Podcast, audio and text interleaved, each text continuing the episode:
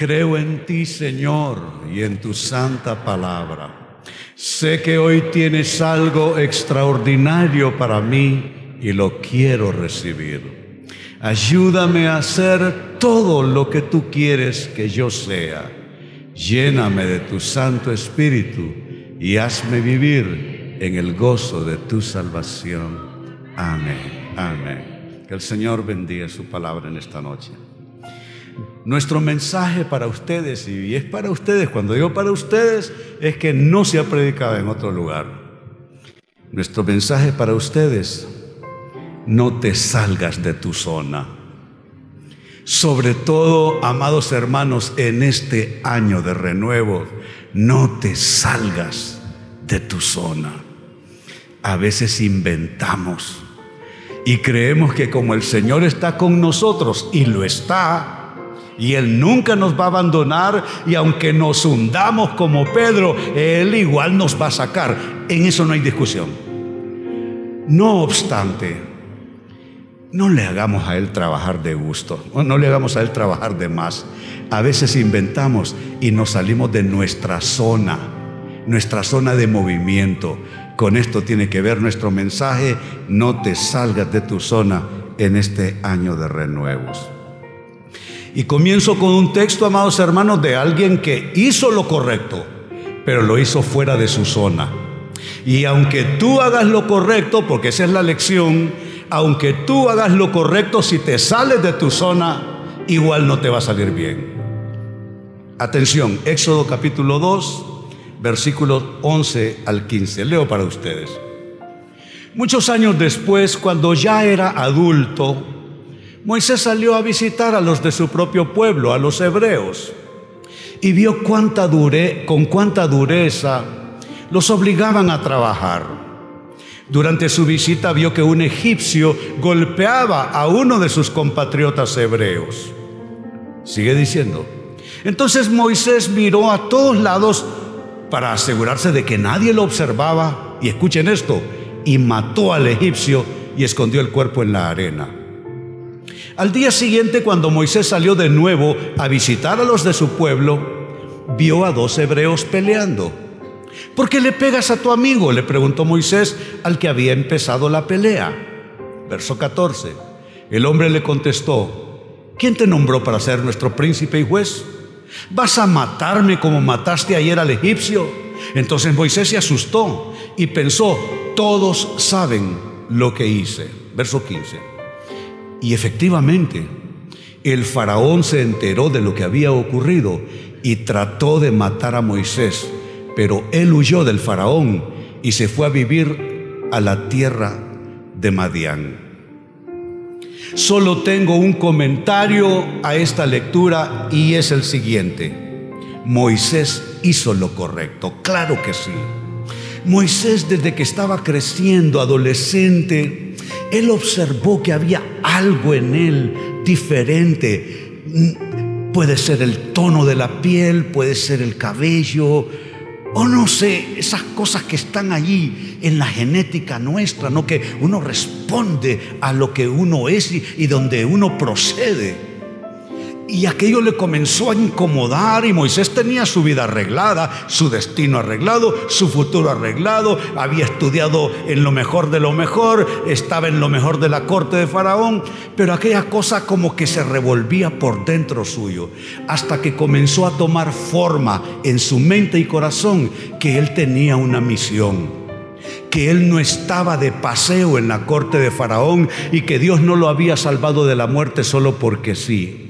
Pero sabes, te tengo que decir algo. Dios te ha salvado de muchas cosas a ti, pero no solo porque sí. Él tiene para ti una zona de historia, de escenario de vida, para que tú cumplas algo maravilloso que Dios quiere que tú cumplas. Entonces Moisés hizo lo correcto, ya cuando comenzó a salir ya estaba más grande, tenía la autoridad principesca sobre él y le cayó mal aquello que miró un egipcio que estaba tratando mal a un hebreo y la emprendió contra él y lo mató. Puede ser que Moisés no había matado a nadie nunca. Puede ser, lo más probable. Pero es que aquello lo enervó. Era su misión que lo consumía por dentro. Él sería un caudillo, él sería un libertador. Y no se sintió mal, se fue para su casa y al día siguiente volvió a lo que él creía era su destino y comenzó a ver qué estaba pasando para, como quien dice, cumplir su vocación. Y encuentra en este caso que no es un egipcio tratando mal a un hebreo, sino dos hebreos peleando, así como nos llevamos los hondureños, ¿no? Que nos vivimos peleando por cada tontería, en vez de estar construyendo un país hermoso. Y los quiso desapartar, como decimos los hondureños. Y el tipo se le vino encima. ¿Y vos quién sos? Eso es típicamente hondureño. ¿Y vos quién sos? Para venir a meterte en mi vida. Y le amenazó que iba a ser conocido que mató al egipcio y en efecto la noticia corrió y Moisés tuvo que salir huyendo. Claro que Moisés hizo lo correcto, amados hermanos, al responder a su llamado, al defender a su pueblo. Hizo lo correcto, pero hubo este problema. Lo hizo fuera de su zona. Tú igual que Moisés y yo y todo el mundo podemos hacer cosas buenas con nuestras vidas, nuestras familias, nuestras profesiones, nuestros negocios, nuestros trabajos, nuestros asuntos. Pero no significa que debemos hacerlo de cualquier modo. Moisés se salió de su zona y déjame decírtelo, yo ya he vivido suficiente como para haber hecho cosas fuera de mi zona. ¿Sabe cómo he llamado esto a través de los años? Hacer cosas en el nombre del Señor sin el Señor. Hacer cosas en el nombre de Dios sin Dios. Esto me lleva entonces a la pregunta y es con la que trabajaremos por lo que resta en el mensaje. ¿Cuál es tu zona de movimiento? Si estamos hablando de no salirte de tu zona, Dios te quiere bendecir en este año de renuevos. Pero ¿cómo no salirte de la zona donde Dios va a moverse a favor tuyo? ¿Cómo hacerlo? ¿Cuál es tu zona de movimiento? Lo primero es tu zona de dirección divina. Tu zona de dirección divina. Atención a esto que les voy a enseñar. Dios habla todos los días de multiformas formas diversas, múltiples, diversas. Pero sabe, aunque Dios puede hablar en cualquier lugar, Dios designa dónde Él va a tratar contigo. Eh, Dios designa dónde es tu zona de recibir dirección. Tú no puedes andar por cualquier escenario en tu vida con la pretensión de que Dios te va a salir al encuentro y te va a dar dirección donde quiera que tú estés haciendo, mientras estés haciendo lo que te da tu regalada gana. Hay una zona de dirección divina. Insisto, aunque Dios habla en todo tiempo y Dios potencialmente puede hablar en todo lugar, hay una zona de dirección. Yo tengo que mantenerme en mi zona de dirección donde Dios suele hablarme. ¿Para qué me voy a, salir de mi zona y voy a comenzar un quebradero de cabeza para mí? Eh, me levanto, me caigo, las cosas se arruinan, me empleito, se, todo se conflictúa. ¿Por qué voy a permitirme pasar esto si hay una zona de dirección donde yo debo quedarme en esa zona de dirección para que Dios me hable? Para que Dios me hable. La verdad de la verdad de la verdad es que yo he sido rebelde toda mi vida. Yo le di guerra a papá no. Porque con papá él tenía una autoridad. Papá nunca gritó. Papá nunca usó una mala expresión. Papá te dirigía con su sola presencia. Era un hombre mm, de esos ya no se ven tanto, ¿eh? esos señorones de antes. Pero yo fui rebelde con mamá. Y cuando papá murió, yo hice lo que me dio la gana. Y cuando me hice cristiano, ¿ustedes creen que cambió? Era un tipo rebelde. El pastor King, yo creo que en parte se murió por mí. Pues sí, yo le quité años al pastor King porque yo era un tipo rebelde.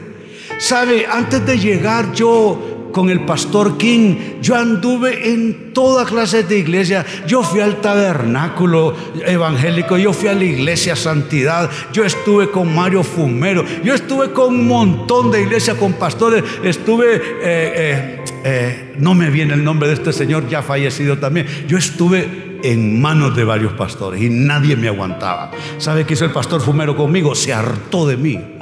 Pero le digo, el pastor Fumero estaba joven, no tenía iglesia todavía. El pastor Fumero lo que tenía eran unas reuniones en el garaje de su casa, en la colonia Río Grande. Río Grande, creo que sí.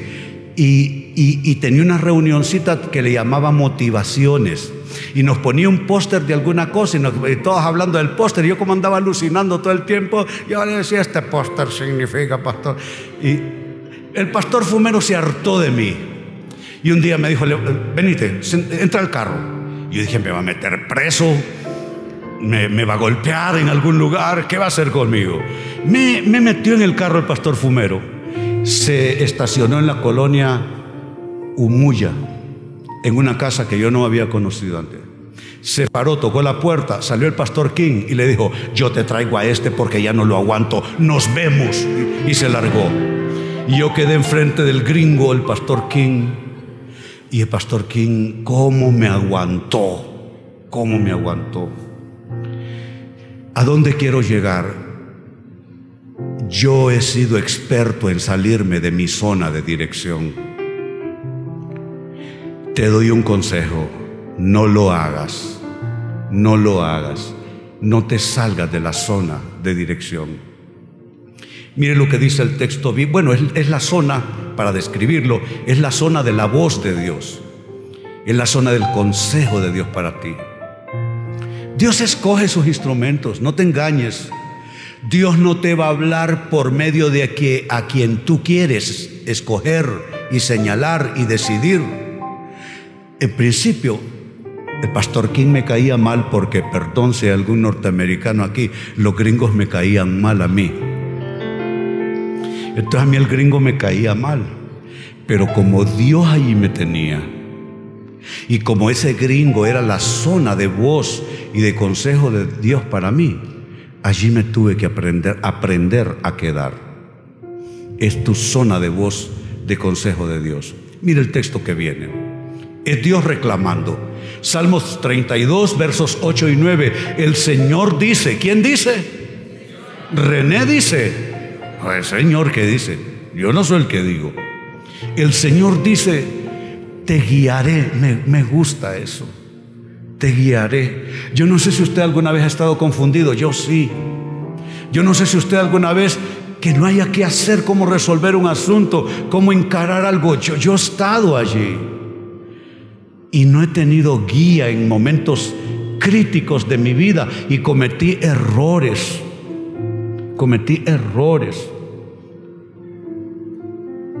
El Señor dice, te guiaré por el mejor sendero para tu vida. En Dios podemos confiar. Dios no juega con nosotros. Él nos ama y Él sabe lo que necesitamos. Podemos confiar en Él. Te guiaré por el mejor sendero para tu vida te aconsejaré y velaré por ti. Noten las frases y palabras que destaco para ustedes. Te guiaré, te aconsejaré y velaré. ¿Cuántos quieren esto? Hombre, si es que hasta la pregunta es necia. ¿Cómo no vamos a querer esto?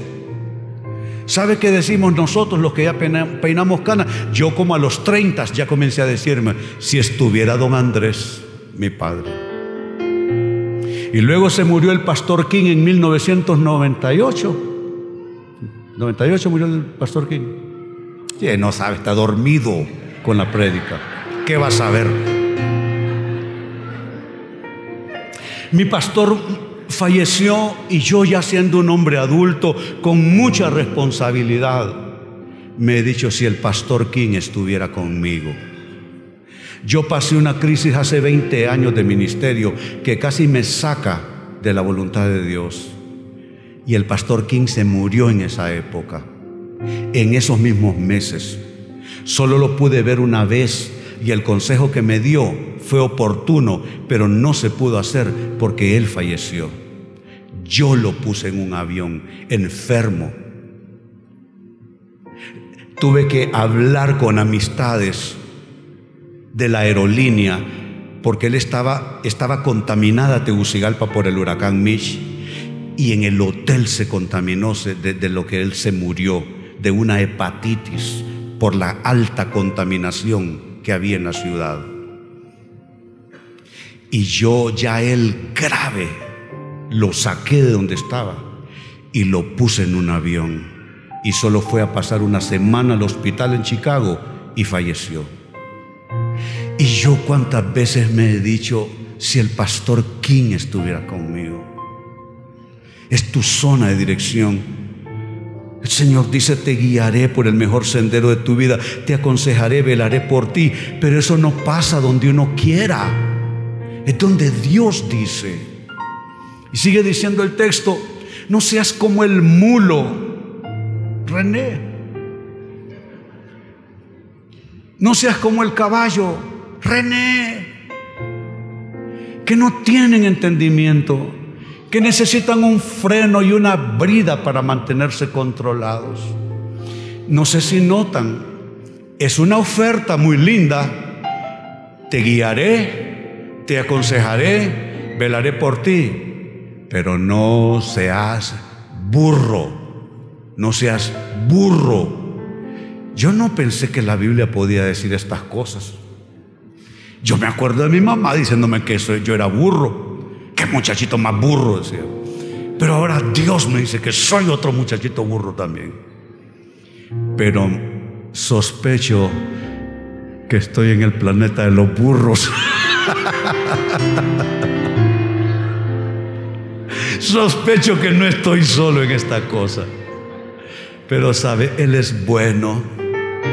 Él es bueno y, él, él va a conquistar nuestros corazones. Entonces, número uno, ¿cuál es esa, esa, esa, zona tuya de movimiento? Es tu zona de dirección divina. Número dos, ¿qué más? Es tu zona de autoridad espiritual. Tu zona de autoridad espiritual. Todas las cosas están sujetas a la autoridad espiritual. Y uno debe meterse en la esfera donde de la autoridad espiritual donde Dios está actuando. Entonces, no me puedo llevar con más rebeldes. Si yo soy rebelde, ah, y solo con rebeldes me llevo. Si yo soy criticón y solo con criticones me llevo. Si yo soy mal hablado y solo con mal hablados me llevo. Entonces, si yo soy mentiroso y solo con más mentirosos me llevo. Tengo que meterme en la zona de la autoridad espiritual. Debo estar en esa zona para que entonces Dios pueda hacer lo que quiere hacer conmigo. Tu zona de autoridad espiritual, escucha esto, es la diferencia, eso marca la diferencia entre moverte en tu propia fuerza o moverte en la autoridad de Cristo. Yo no sé de ustedes, yo ya estuve allí en, un pie en un lado y el otro en el otro. Yo sé lo que es eh, moverme en mis fuerzas. Y yo sé que tú lo sabes. Tú ya tomaste decisiones alguna vez y te salió pésimo porque lo hiciste en tus fuerzas.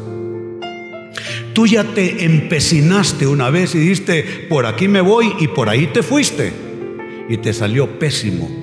Terminaste recogiendo pedazos. Yo ya estuve allí también. Pero cuando entras a la zona de la autoridad espiritual, eso hace una diferencia, una diferencia notable en tu vida. Mira el texto que viene, Mateo capítulo 8, versos 5 al 10. Es alguien que entendió tanto este tema de la autoridad espiritual que Cristo se, Cristo se asombró.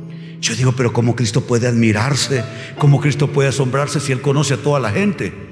Él sabía que Pedro le iba a decir, tú eres el Cristo eh, del Dios viviente y no sé qué y no sé cuánto. Y luego eh, eh, Cristo le iba a tener que reprender porque con la misma boca estaba hablando tonterías.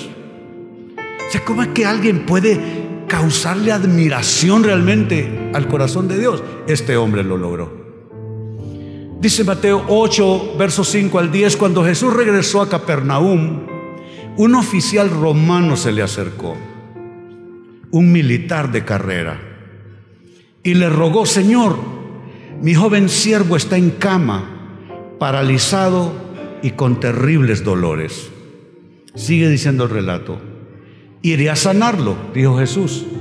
Señor, dijo el oficial, no soy digno de que entres en mi casa y noten lo que destaco para ustedes.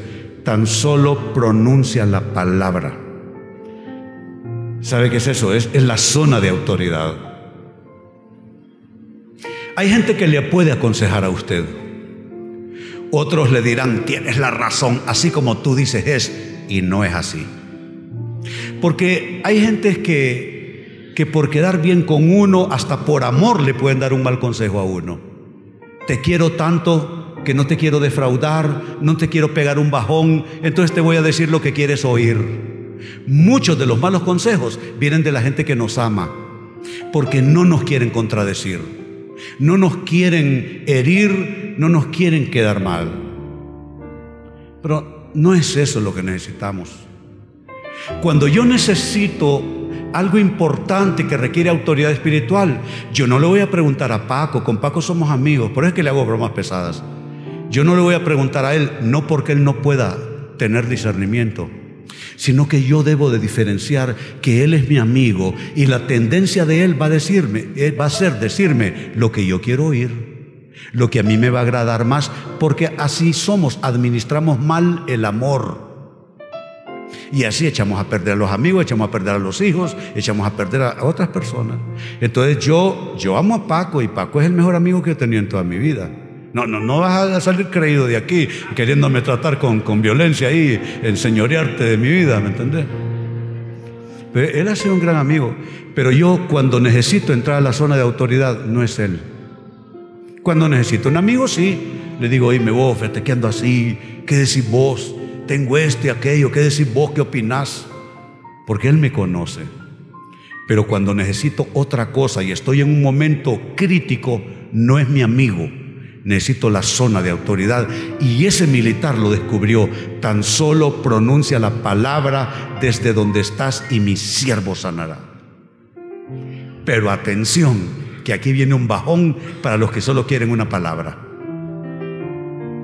Hay demasiada gente que solo quiere una palabra. Está de moda recibir una palabra y no es que esté mal, está bien. Es uno de los énfasis del Espíritu en estas temporadas, que haya palabra profética fluyendo entre su pueblo. Eso está súper bien, pero, está súper bien, pero hay personas que creen que con solo que alguien les dé una palabra con eso basta y no basta. Mire lo que está diciendo él, tan solo pronuncia la palabra desde donde estás y mi siervo sanará. ¿Qué dice el verso 9? Lo sé y entonces es aquí donde la comprensión de este hombre es más profunda de lo que creemos. Él no solo quiere una palabra, él no solo busca una palabra profética que le diga que sí, que las cosas van a salir bien. Él busca el soporte de la autoridad espiritual. Y miren lo que le dice. Lo sé, me gusta esa frase, lo sé. No es emocionalismo, es conocimiento. Lo sé porque estoy bajo autoridad de mis oficiales superiores y a la vez tengo autoridad sobre mis soldados. Solo tengo que decir, vayan y ellos van, o vengan y ellos vienen. Y si les digo a mis esclavos, hagan esto, lo hacen. ¿Qué está indicando esto? En la zona de autoridad necesitas una palabra, pero algo más que una palabra, alguien que tenga autoridad. ¿Cuánta palabra profética se da solo con buena intención? Alguien me ama a mí, me da una palabra. Pastor, el Señor le dice que va a vivir 400 años más. Ah, ok, vos gracias. Jamás le voy a estar haciendo caso. No le digo que no para no desanimarlo.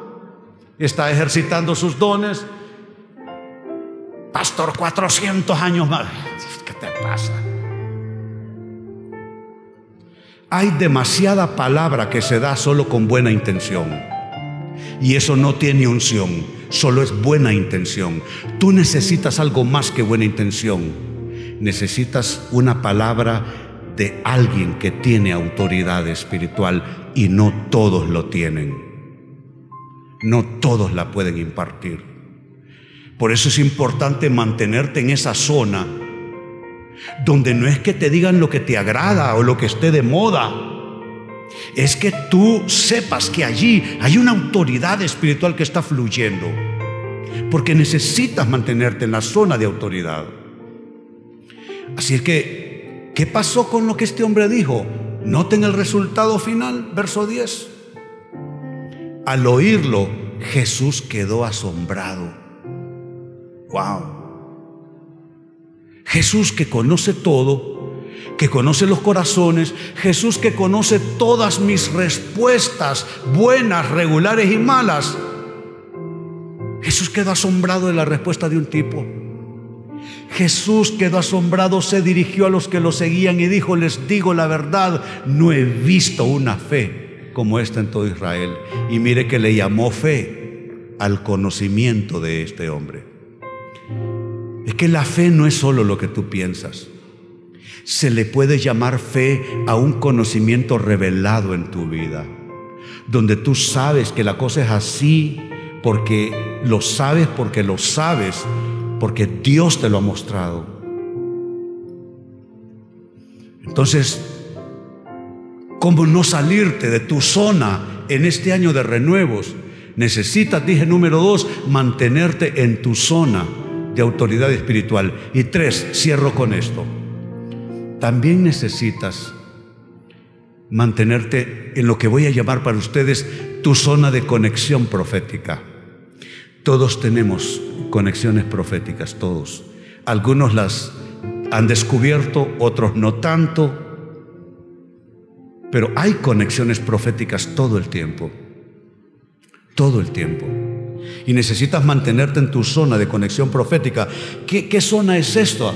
Esto es, amados hermanos, donde recibes de Dios el dónde, el cuándo y el cómo moverte. Es la zona de conexión profética.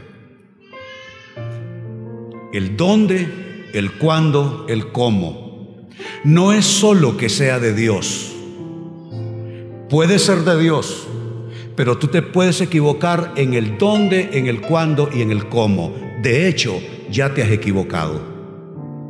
Ya alguna vez Dios te habló que te quería bendecir y tú hiciste un relajo.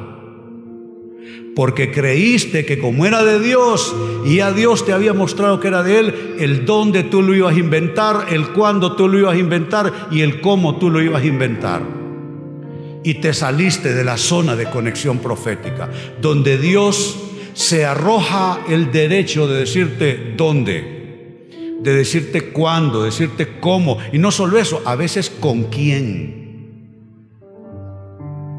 Hay personas que aquí se salieron de su zona de conexión profética y lo hicieron con quien menos les convenía. Mire este texto lindo, lo tengo partido en dos para poderlo comentar bien. Segundo libro de Reyes, capítulo 13, verso 17. Lo que está pasando aquí les explico. El profeta Eliseo va a fallecer. Que no hay que tenerle miedo a la muerte. La muerte solo es un paso a la verdadera vida. Allí uno no se enferma, allí uno no trabaja.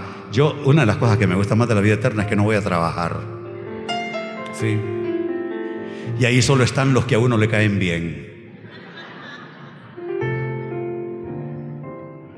El profeta está enfermo y va a fallecer y el rey se pone angustiado porque él sabe que su protección es el profeta.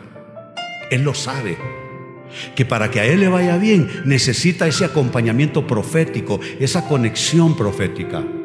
Entonces viene el profeta y le da unas instrucciones. Le dice que tome un arco, que tome unas flechas y mire la instrucción. Luego le ordenó, abre la ventana que da al oriente. ¿Sabe qué es eso? Es el donde. No es en cualquier ventana que se te abra. No es en cualquier puerta que se te abra. No es verdad que solo necesitas una puerta abierta para que sea de Dios. Pablo en una de sus cartas escribió, aunque se me abrió puerta en el Señor, no tuve reposo en mi espíritu y partí a otro lugar. Si Pablo se queda en ese sitio, pero él no sintió paz, sabe, sabe que Pablo se haya movido así, aunque se me abrió puerta en el Señor, literalmente así lo escribió, aunque se me abrió puerta en el Señor, no tuve reposo en mi espíritu y me fui. Y esa decisión hizo que el Evangelio comenzara a entrar ya en las proximidades para entrar a, Europa. El dónde no lo decides tú, el dónde siempre lo decide el Señor. Él abrió y Eliseo le dijo, dispara. ¿Sabe qué es eso? El cuándo. Quizá ya tienes la ventana correcta, pero no te adelantes. ¿Cuántos de nosotros hemos cometido errores porque nos adelantamos demasiado? En este año de renuevo, Dios está exuberante, quiere bendecir, quiere bendecir, quiere bendecir. Pero no significa que nosotros vamos a direccionar hacia donde nosotros queremos y cuando nosotros queremos. Puede ser que en este año de renuevo lo mejor que te va a pasar sea en diciembre. En diciembre. Y tuviste que pasar enero, febrero, marzo, abril, bueno, julio estamos ya. Porque el cuando es de Dios. No te desesperes. Él no te dijo en un año de renuevo que era en enero la cosa. O te dijo que era en febrero. A mí no me ha dado mes. Yo le estoy diciendo, oye, me pidió cumpleaños en julio. Y entonces, no, mío no te he dicho que en tu cumpleaños. Yo te he dicho que es un año de renuevos. Y eso termina el 31 de diciembre, en la campanada 12. ¿Cuántos están dispuestos a esperar el cuándo de Dios? Yo sí, yo sí. ¿Y cuántos más? Yo. Muy bien. Bendito sea Dios. Así que el rey disparó una flecha y Eliseo proclamó, y noten la conexión profética ahí. Cuando el, hombre se mueve en el donde, una ventana específica que daba al oriente, y cuando el hombre dispara su flecha en el momento que el profeta le dice, en ese momento se activa la palabra profética. Y así que el rey disparó una flecha y Eliseo proclamó, esta es la flecha del Señor, una flecha de victoria sobre Aram, porque tú conquistarás por completo a los arameos en Afec, en la zona de conexión profética. Pero no termina allí porque no solo es el dónde y el cuándo, también es el cómo. Miren lo que dice el siguiente pasaje que comento. Luego le dijo Eliseo, ahora levanta las demás flechas. Y ya no es jugar a arquito y flecha. Ya no es abrir la ventanita y disparar el arco en la flecha. Ahora golpéalas contra el piso. ¿Saben qué es esto? El cómo. A veces te va a decir que dispares una flecha hacia determinado lugar, quiere decir un esfuerzo tuyo, ¿no? Una acción. Y a veces solo te va a decir, dale unos golpes aquí nomás, vos no, no estés pensando en disparar, aquí nomás dale unos cuantos golpes. Yo conozco la diferencia entre lanzar flechas en mi vida y ministerio y entre dar golpes. ¿Sabe qué es eso? Es moverse en el cómo de Dios. En el cómo de Dios. Entonces el rey tomó y golpeó al piso tres veces.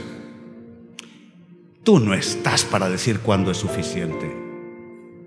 Yo no estoy para decidir cuándo es suficiente. Tú no puedes en tus oraciones irle a reclamar a Dios, pero mira Dios cuánto yo lo he intentado. Hice la primera, hice la segunda y la tercera y aquí no veo nada. Mejor no vuelvo a la iglesia. Tú no puedes decir eso. Si Él quiere que lo haga diez veces, diez veces va a tener que hacerlo, hombre. Diez veces va a tener que hacerlo, mujer. ¿Quién dice que eso de la tercera es la vencida? Eso no es Biblia, eso es hondureño.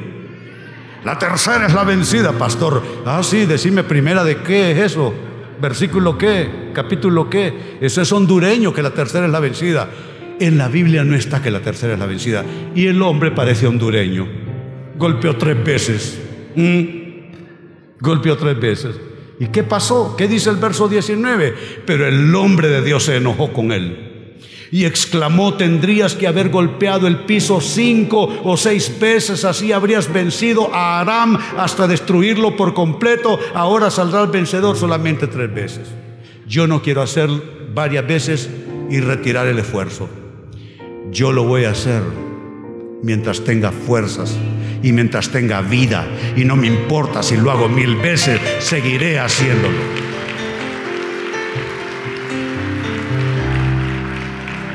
Entonces ahí está. Nuestro tema ha sido en esta noche, amados hermanos, en el año de renuevo y en cualquier tiempo de tu vida, no te salgas de tu zona. ¿Qué es la zona de movimiento para ti? Se puede escribir de tres maneras. Uno, es tu zona de dirección divina.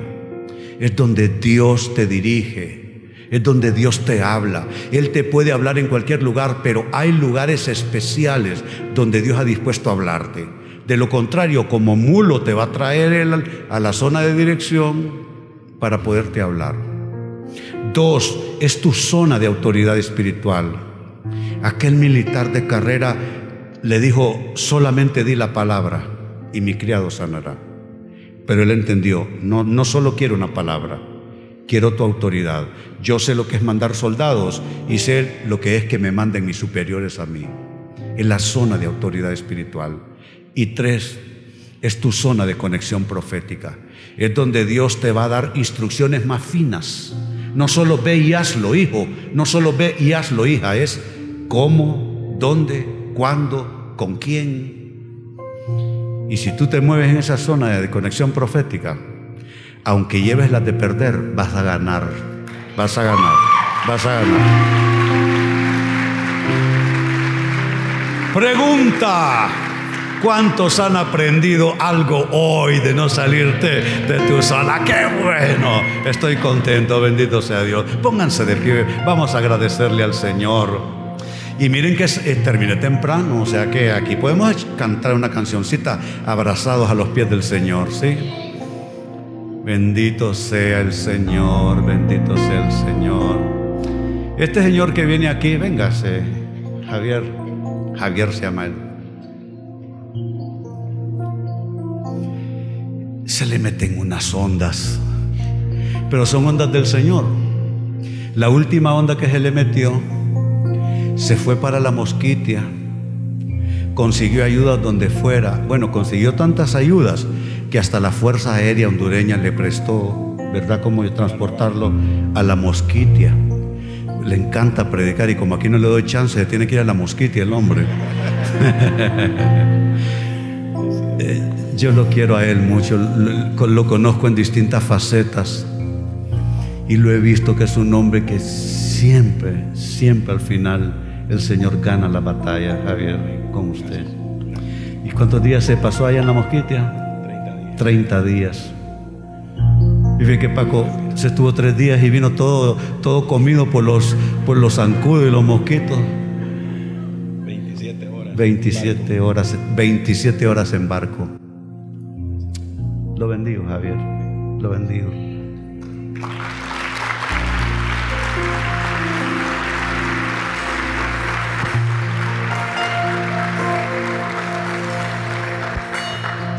Cantemos primero, hablemosle a nuestro Dios con acordes.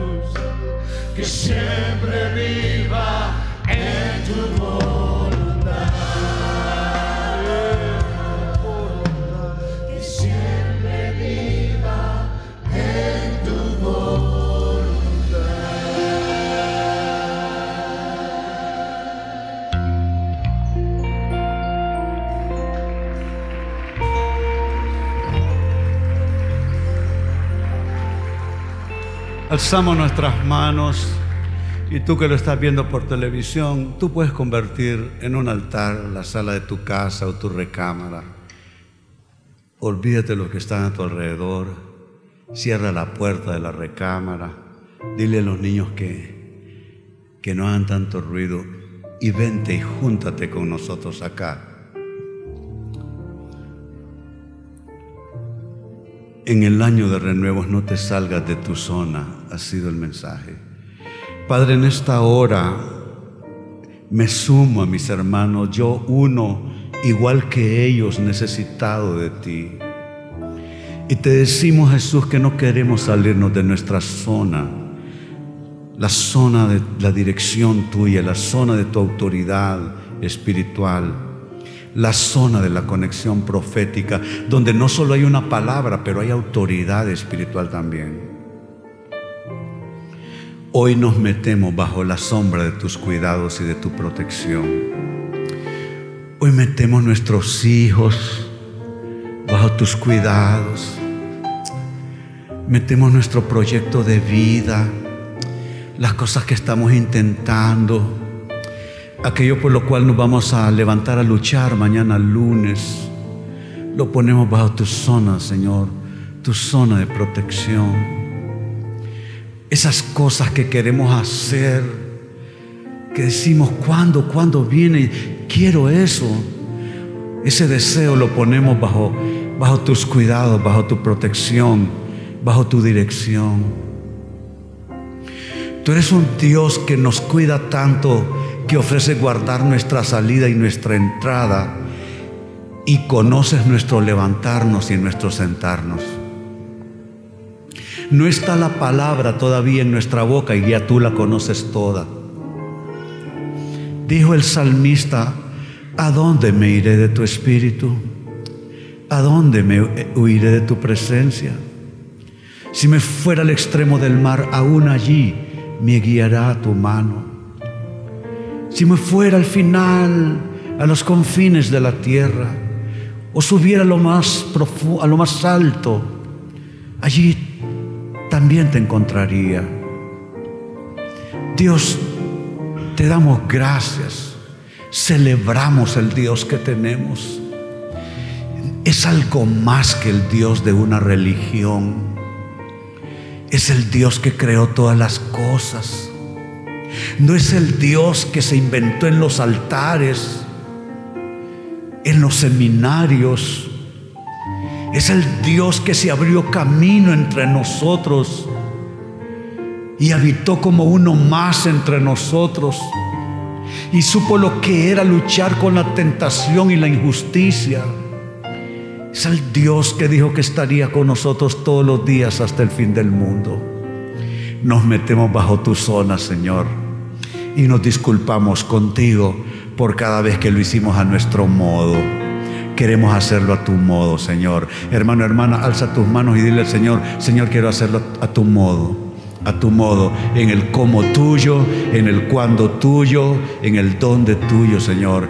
Quiero caminar, Señor, en la zona de tu dirección, de tu consejo, de tu guía, de tu protección. Quiero caminar bajo la palabra de tu autoridad y quiero moverme en la zona de mi conexión profética. Gracias, Jesús. Y ahora alcen sus manos y déjenme impartirles algo que amo impartirles, la bendición pastoral. El Señor esté a tu lado y te defienda todos los días. No haya fuerza ni haya poder que pueda venir a lastimarte. El Señor te cuidará. Eres oveja de su mano y de su prado. Él es tu buen pastor. Con él nada te faltará él guarde tu salida y tu entrada. Él proteja tu vida y tu casa. Él proteja sus propósitos sobre tu vida. Él te haga rectificar y cambiar el paso cuando estés por equivocarte. Él te susurre al oído la voz de su consejo. Él sane tu cuerpo cuando esté enfermo. El Señor te guía tu destino. El Señor te guía todo propósito y bendigo tu proyecto de vida, lo que tú haces, aquellas cosas por las que luchas, las cosas por las que te esfuerzas. Bendigo eso. Es una mentira del diablo que Dios no te quiera bendecir. No le creas. Dios te quiere bendecir. Él camina a tu lado. Él estará contigo.